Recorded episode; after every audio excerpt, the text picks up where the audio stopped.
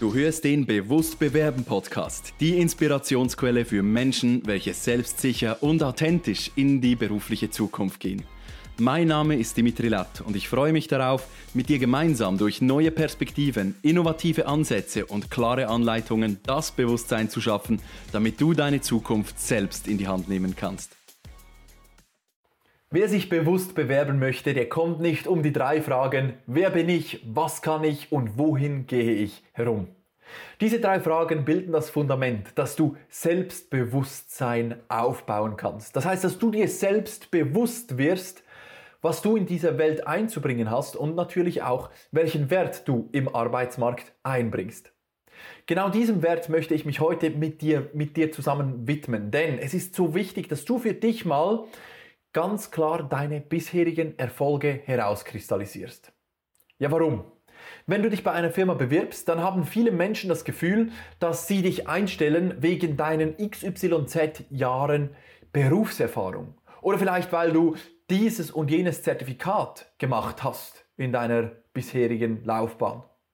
Doch man stellt dich schlussendlich nicht ein, weil du dieses Zertifikat hast, einen Masterabschluss hast oder so und so viele Jahre in, diesem, in dieser Position gearbeitet hast, sondern wegen dem, was du in dieser Zeit und aufgrund von deinen Aktivitäten erreicht hast. Die Firma muss für sich prüfen, ob das, was du bisher geleistet hast, die Firma weiterbringen kann. Ob du das bei dieser Firma auch implementieren kannst, damit du ein Gewinn für sie bist.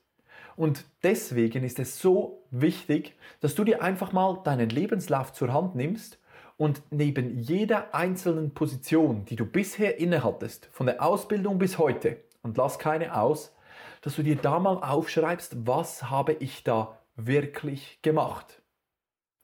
Um dir bei dieser Aufgabe auch einige Impulse zu liefern, habe ich mir vorab natürlich Gedanken gemacht. Und ich möchte dir gerne einmal ein paar Beispiele an die Hand geben, wie das aussehen könnte, wenn jemand sagt, ich habe zehn Jahre Berufserfahrung in der Teamleitung. Was bedeutet es denn, wenn du zehn Jahre in der Teamleitung gearbeitet hast? Ob, ob das nun bei einer Firma war oder bei drei Firmen, es kommt nicht darauf an, denn du hast bei jeder einzelnen Firma wieder neue Dinge gemacht und deswegen auch Erfolge gefeiert. In der Zeit der Stellensuche beschäftigen wir uns viel zu selten und viel zu wenig damit, was denn die ehemaligen Firmen dadurch gewonnen haben, dass ich dort gearbeitet habe. Schauen wir mal an, was also ein Teamleiter so als Leistungsnachweis mitbringen könnte. Zum einen ist es natürlich so, dass ein Teamleiter bestrebt ist, um im Team eine tolle Dynamik zu kreieren. Was eine tolle Dynamik in einem Team, wo alle am gleichen Strang ziehen, ausmacht, ist zum Beispiel, dass die Fluktuation niedriger wird. Das heißt, man kann berechnen, wie viele Mitarbeiter haben anfangs dort gearbeitet, wie viele haben am Schluss dort gearbeitet, ist die Hälfte des Teams gegangen, während ich dort gearbeitet habe, oder hatten wir viele Mitarbeiterwechsel, musste ich viele rekrutieren, oder ist es so, dass die Mitarbeiter, welche am Anfang schon da waren, bis zum letzten Tag, als ich in dieser Firma war, begeistert mitgezogen haben. Es kann also sein, dass ein Erfolgsnachweis ist, dass du die Fluktuation verkleinert hast. Dann kann es sein, dass du die Dynamik im Team gesteigert hast, dass du einen, eine Innovationsbox im Team eingeführt hast, wo Ideen für neue Prozesse, für neue Abläufe, für effizientere Arbeitsplätze eingebracht werden können und jeden Monat wird eine Innovationsidee aus dieser Box heraus ähm, umgesetzt im, im Büro und im Team.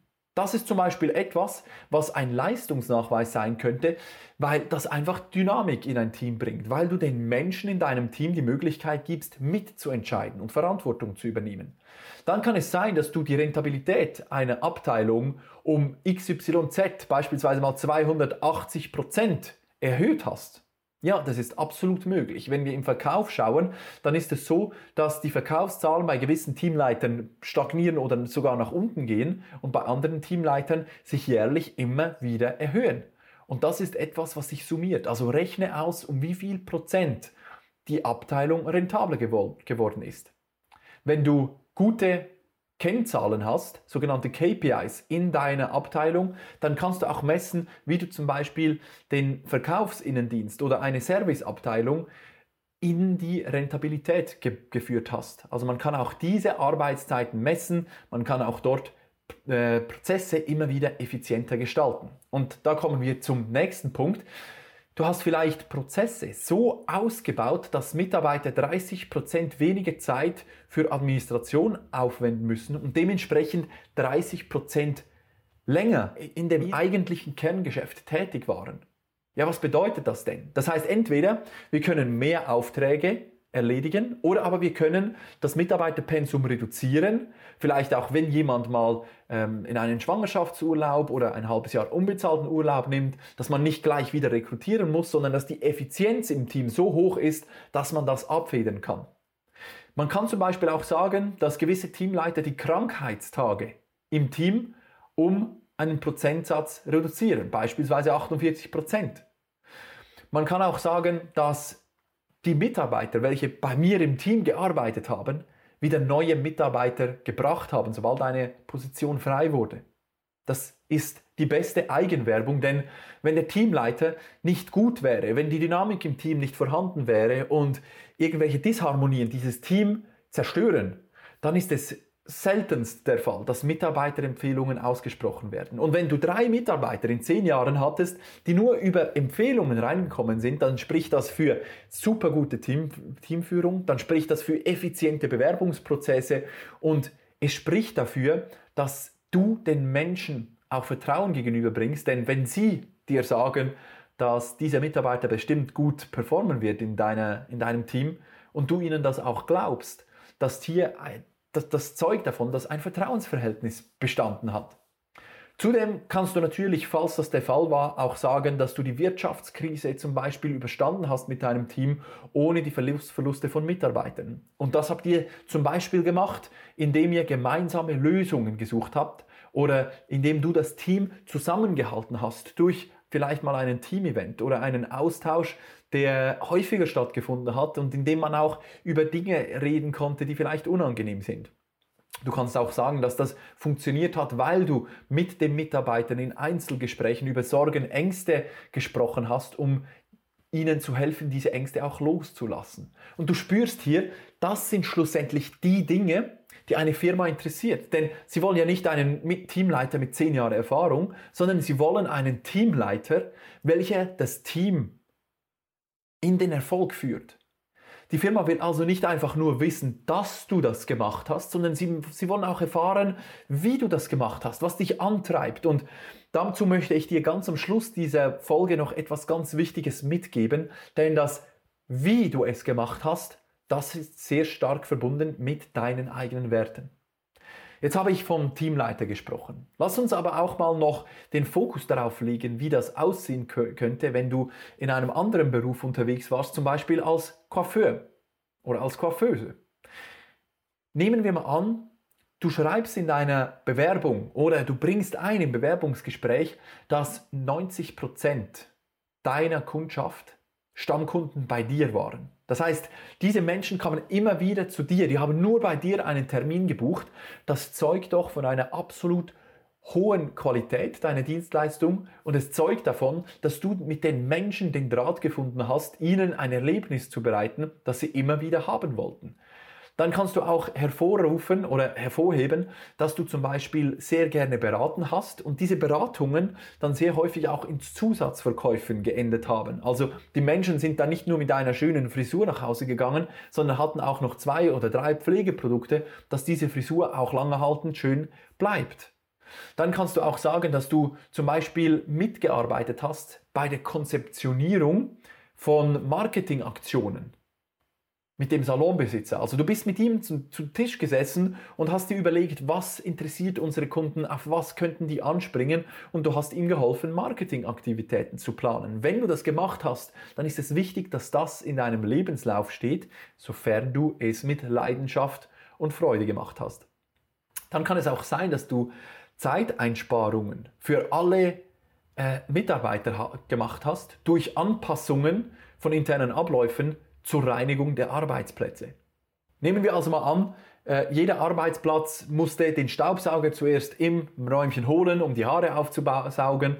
Dann musste alles gesaugt werden. Dann musste der Staubsauger zurückgestellt werden. Dann musste man den Spiegel reinigen und so weiter. Jetzt kann man diese Aufgabe so verteilen, dass wenn jemand Staubsaugt, dass er auch gleich die Plätze links und rechts davon staubsaugt, dass die anderen zwei nicht wieder den Staubsauger holen müssen. Und weißt du, das hört sich doch nach so wenig an. Aber schlussendlich sind es genau diese kleinen Punkte, die ein Mitbewerber vielleicht einfach vergisst zu erwähnen, die dir den einen kleinen Vorteil bieten. Die dir oder die, dem, die, dem, die der Firma zeigen, dass du einfach einen Schritt weiter denkst als deine Konkurrenz. Und auch wenn es noch so kleine Punkte sind, so hast du diese Punkte in diese Firma gebracht. Du hast einen Gewinn für diese Firma dadurch erzielt. Und du, du spürst auch, dass das absoluter Marktwert ist. Wenn du diese Punkte für dich rausschreibst, dann hast du einen Bogen, den du mitnehmen kannst ins Vorstellungsgespräch. Und wenn die Menschen fragen, ja, erzählen Sie etwas über sich, dann musst du nicht mehr deinen Lebenslauf herunterratten, sondern du kannst dann anfangen zu erzählen, welche Erfolge du bis jetzt in deiner bisherigen Laufbahn gehabt hast und du kannst vor allem auch erzählen, was dein Erfolgsrezept war, also wie du es gemacht hast, damit die Firma versteht, was sie mit dir gewinnt.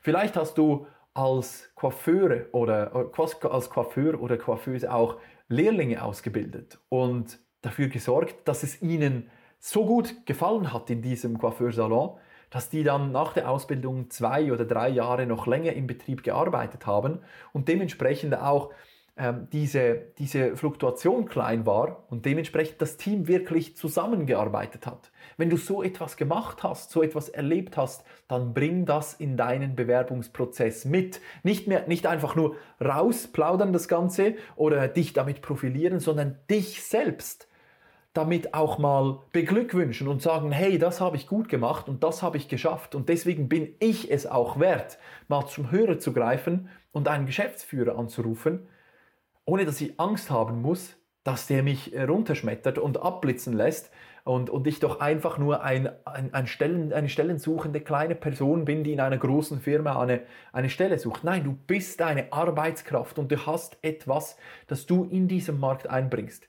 Definiere das, schreibe es raus und wiederhole das einmal pro Woche, damit es dir besser geht, damit du siehst, dass du einen Wert hast in diesem Markt. Und wenn es vielleicht auch so war, dass du als Coiffeur teilweise die Stellvertretung für den äh, Salonbesitzer übernommen hast, dann ist es wichtig, dass du das zeigst, dass du das aufschreibst. Das zeigt auch, dass du Verantwortung übernehmen kannst dass du in Situationen, wo vielleicht der Vorgesetzte einmal ins Spital musste, dass du einspringen konntest, dass du die Kasse im Griff hattest, dass du einen Tagesabschluss oder vielleicht sogar mal einen Monatsabschluss machen konntest, dass du Kontakt hattest mit den wichtigsten Anlaufstellen, wie zum Beispiel der Buchhaltung oder demjenigen, der die Webseite der Coiffeur macht.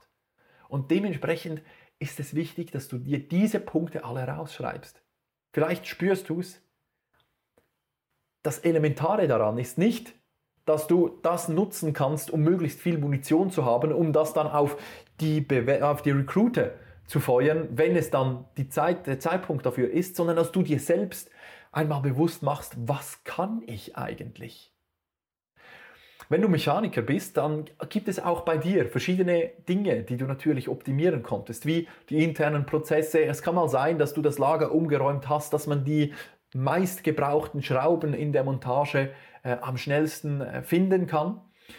Vielleicht ist es auch so, dass du zeitweise in anderen Abteilungen, zum Beispiel in der zerspannenden Produktion, der zerspannenden Teilefertigung, eingesprungen bist, weil du so ein breit gefächertes Wissen hast im Bereich der Montage, in der Teilefertigung, vielleicht auch im manuellen Zerspannen, dass du sagen kannst, man kann dich auch mal als Allrounder einsetzen, wenn es Mitarbeiterausfälle gibt. Ist immer ein Marktvorteil. Zudem ist es auch so, dass du sagen kannst, wenn das natürlich der Fall war, dass du teilweise auch an Projektsitzungen mit der Entwicklung zusammen da gesessen bist, um der Entwicklung Tipps und Hinweise zu geben, dass es dann bei der zerspannenden Fertigung oder vielleicht bei der Montage des Produkts oder des Moduls nicht zu Komplikationen kommt und dass du da schon in der Entwicklung Mitspracherecht hattest, damit alles schlussendlich mit möglichst, viel, mit, mit möglichst wenigen Fehlern und Nachfragen realisiert werden konnte.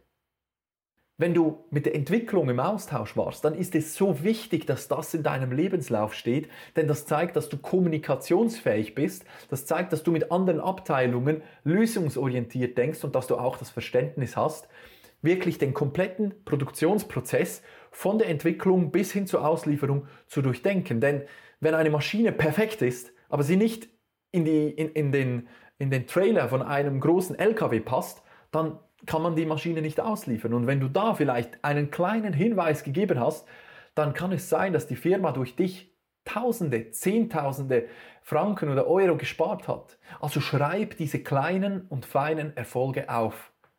Und wenn du ein Mensch bist, der gesellig ist, ein Mensch bist, der etwas anreist, dann kann es auch sein, dass dein Erfolg ist, dass du einmal pro Monat ein Produ Produktionsmittagessen organisiert hast, wo die ganze Produktion an einem, an einem Festbank gesessen ist und ja, miteinander grilliert hat, Würste, du hast Würste organisiert und, und jemand hat Salat gebracht und du hast das Ganze organisiert. Und was bedeutet es denn für eine Firma, einen Mitarbeiter zu haben, der ein solches Engagement bringt?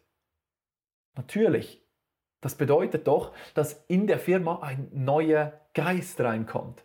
Wenn wir diese Person einstellen, dann können wir davon ausgehen, dass der Zusammenhalt in der Montageabteilung größer wird, als er jetzt schon ist.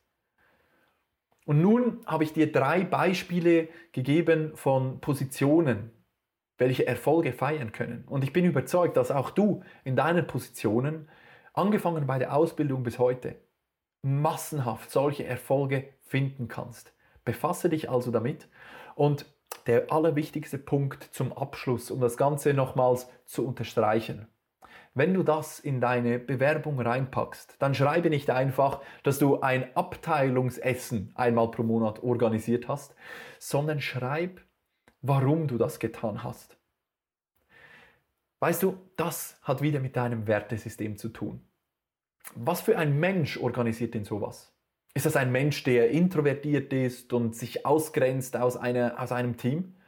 Oder ist es vielleicht der, der schnell mal noch die Führung übernimmt oder alle Hebel in der Hand hält und der Sprüche klopft beim Mittagessen? Wahrscheinlich eher der zweite. Und deswegen ist es doch wichtig, dass du diesen Wert der Geselligkeit, der gegenseitigen Wertschätzung, des Familie, der familiären Atmosphäre, vielleicht auch so dann mitbringst ins Vorstellungsgespräch. Und vielleicht hast du auch den Mut, mal einen solchen Punkt in deinen Lebenslauf zu packen, mit der Absicht, einfach mal anders zu sein als alle anderen. Die vier A's im Verkauf. Anders als alle anderen. Denn wer hat den Mut, so zu seiner Persönlichkeit und zu seinen kleinen Erfolgen zu stehen, um so etwas mal in seinen Lebenslauf zu schreiben? Wenn du also der Typ dafür bist, dann empfehle ich dir, manchmal auch aus deiner Komfortzone zu gehen und etwas zu tun, von dem dir vielleicht die meisten Menschen abraten würden, einfach mal um zu schauen, wie es auf das Gegenüber wirkt und wie es als Brennstoff für das Vorstellungsgespräch wirkt, wenn ihr dort dann über interessante und vor allem auch emotionale Themen sprechen könnt. Fasse also deine Erfolge auf einem Blatt Papier zusammen Nimm deinen Lebenslauf, geh jede Position durch, lass keine aus, lass kein Jahr aus und befass dich damit, was dich zu einem wertvollen und erfolgreichen Mitarbeiter macht. Das Ganze wird sich dann zeigen in deinem Bewerbungsprozess von dort, wo du dich darüber informierst, welche Werte eine Firma ausstrahlt, bis hin zu dem Tag, an dem du den Arbeitsvertrag in dieser Firma unterschreiben wirst. Ich wünsche dir ganz viel Inspiration und alles Gute bei der Umsetzung. Falls dir diese Folge gefallen hat, hinterlass doch einen Kommentar und eine Bewertung. Ich freue mich natürlich auch, wenn ich das Feedback erhalte, dass dir diese Impulse etwas bringen. Falls es dazu konkrete Fragen gibt, schreibe einfach etwas in den Kommentar hinein und ich freue mich, wenn du das nächste Mal wieder einschaltest, wenn es heißt bewusst bewerben. Vielen Dank, dass du auch in dieser Episode wieder mit dabei warst. Hast du Fragen oder Anregungen? Dann nutze gerne die Kommentarfunktion dieses Podcasts oder schreibe mir direkt via LinkedIn oder E-Mail. Gerne gehe ich dann in weiteren Folgen auf deine Fragen ein. Wenn du gerade anstehst, dich der Absagenfrust demotiviert und du noch schneller deinen nächsten Karrieresprung vollziehen willst, dann bin ich gerne für dich da. Lass uns doch gemeinsam individuell auf deine Situation eingehen. Ich freue mich, wenn du dir im Kalender im Link in den Show Notes deinen Termin auswählst und wir uns persönlich kennenlernen. Buch dir jetzt dein kostenloses Kennenlerngespräch, damit wir zusammen Klarheit für deine nächsten Schritte finden können.